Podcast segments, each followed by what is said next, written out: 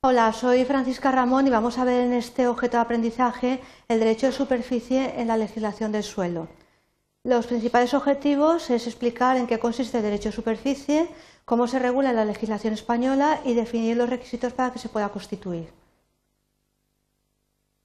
Los contenidos que vamos a ver es el derecho de superficie en la nueva legislación del suelo, los requisitos eh, para que se constituya de forma válida en derecho y cuál es la regulación específica que es aplicable. Cuando hablamos de derecho de superficie en la nueva ley del suelo, tenemos que tener en cuenta que se reguló inicialmente en la Ley 8-2007 de 28 de mayo del suelo. Actualmente se regula en el Real Decreto Legislativo 2-2008 de 20 de junio, por el que se aprueba el texto refundido de la Ley del Suelo. ¿En qué consiste o qué es? Es un derecho real, es decir, no es un derecho personal, que se atribuye al superficiario la facultad de realizar construcciones o edificaciones en la rasante y en el vuelo y el subsuelo de una finca ajena, manteniendo la propiedad temporal de las construcciones o edificaciones realizadas. Como veis, hay varios aspectos que nos interesan. En primer lugar, que es un derecho de tipo real, que se atribuye al superficiario, eh, que se le atribuye la facultad de que pueda realizar construcciones o edificaciones en la rasante y en el vuelo, y también por debajo, en el subsuelo, de una finca que no es de su propiedad, que es una finca ajena de tal manera que mantiene la propiedad de forma temporal de las construcciones o edificaciones que haya realizado en dicha finca. Los requisitos para su válida constitución eh, hay que tener en cuenta que también se puede constituir sobre construcciones o edificaciones que ya eh, se han realizado o sobre viviendas locales o elementos privativos de construcción o edificaciones atribuyendo lo que es la propiedad de carácter temporal, es decir, no es una propiedad indefinida, eh, sin prejuicio de que la propiedad separada la tiene el titular del suelo, es decir, estamos hablando de una finca ajena que no nos pertenece. Para que se pueda constituir este derecho de superficie, necesitamos eh, que se realice en escritura pública y que además se inscriba la inscripción en el registro de la propiedad.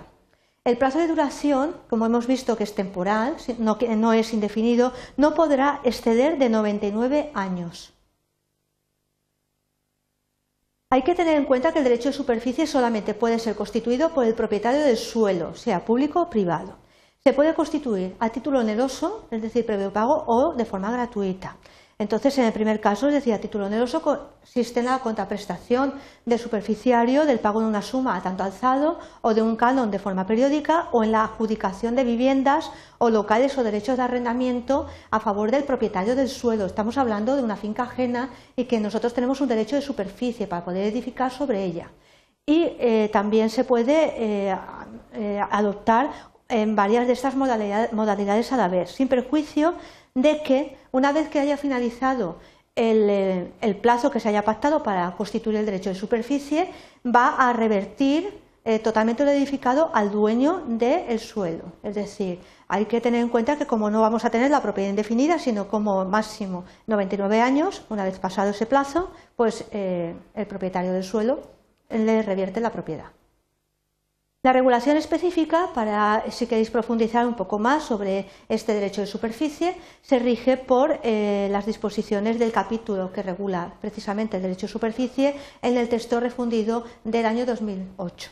Pero hay que tener en cuenta que eh, se aplica la legislación civil en lo que no haya previsto en, esa, legislación del año 2008 y por el título constitutivo del derecho que también es aplicable. Bien, para finalizar, eh, vamos a recapitular eh, sobre lo que hemos estado viendo en este objeto de aprendizaje. Hemos visto que es el derecho de superficie, qué definición tenemos en el ordenamiento jurídico, hemos visto que es, un derecho real y que se regula por una legislación muy concreta, que es el texto refundido de la ley del suelo, y los requisitos que eh, se necesitan para ser constituido de forma válida en derecho. Recordar que es escritura pública inscripción en el registro de la propiedad. El especial régimen jurídico, que es un derecho temporal, ya que el plazo máximo de duración son 99 años, de tal manera que no es un derecho indefinido.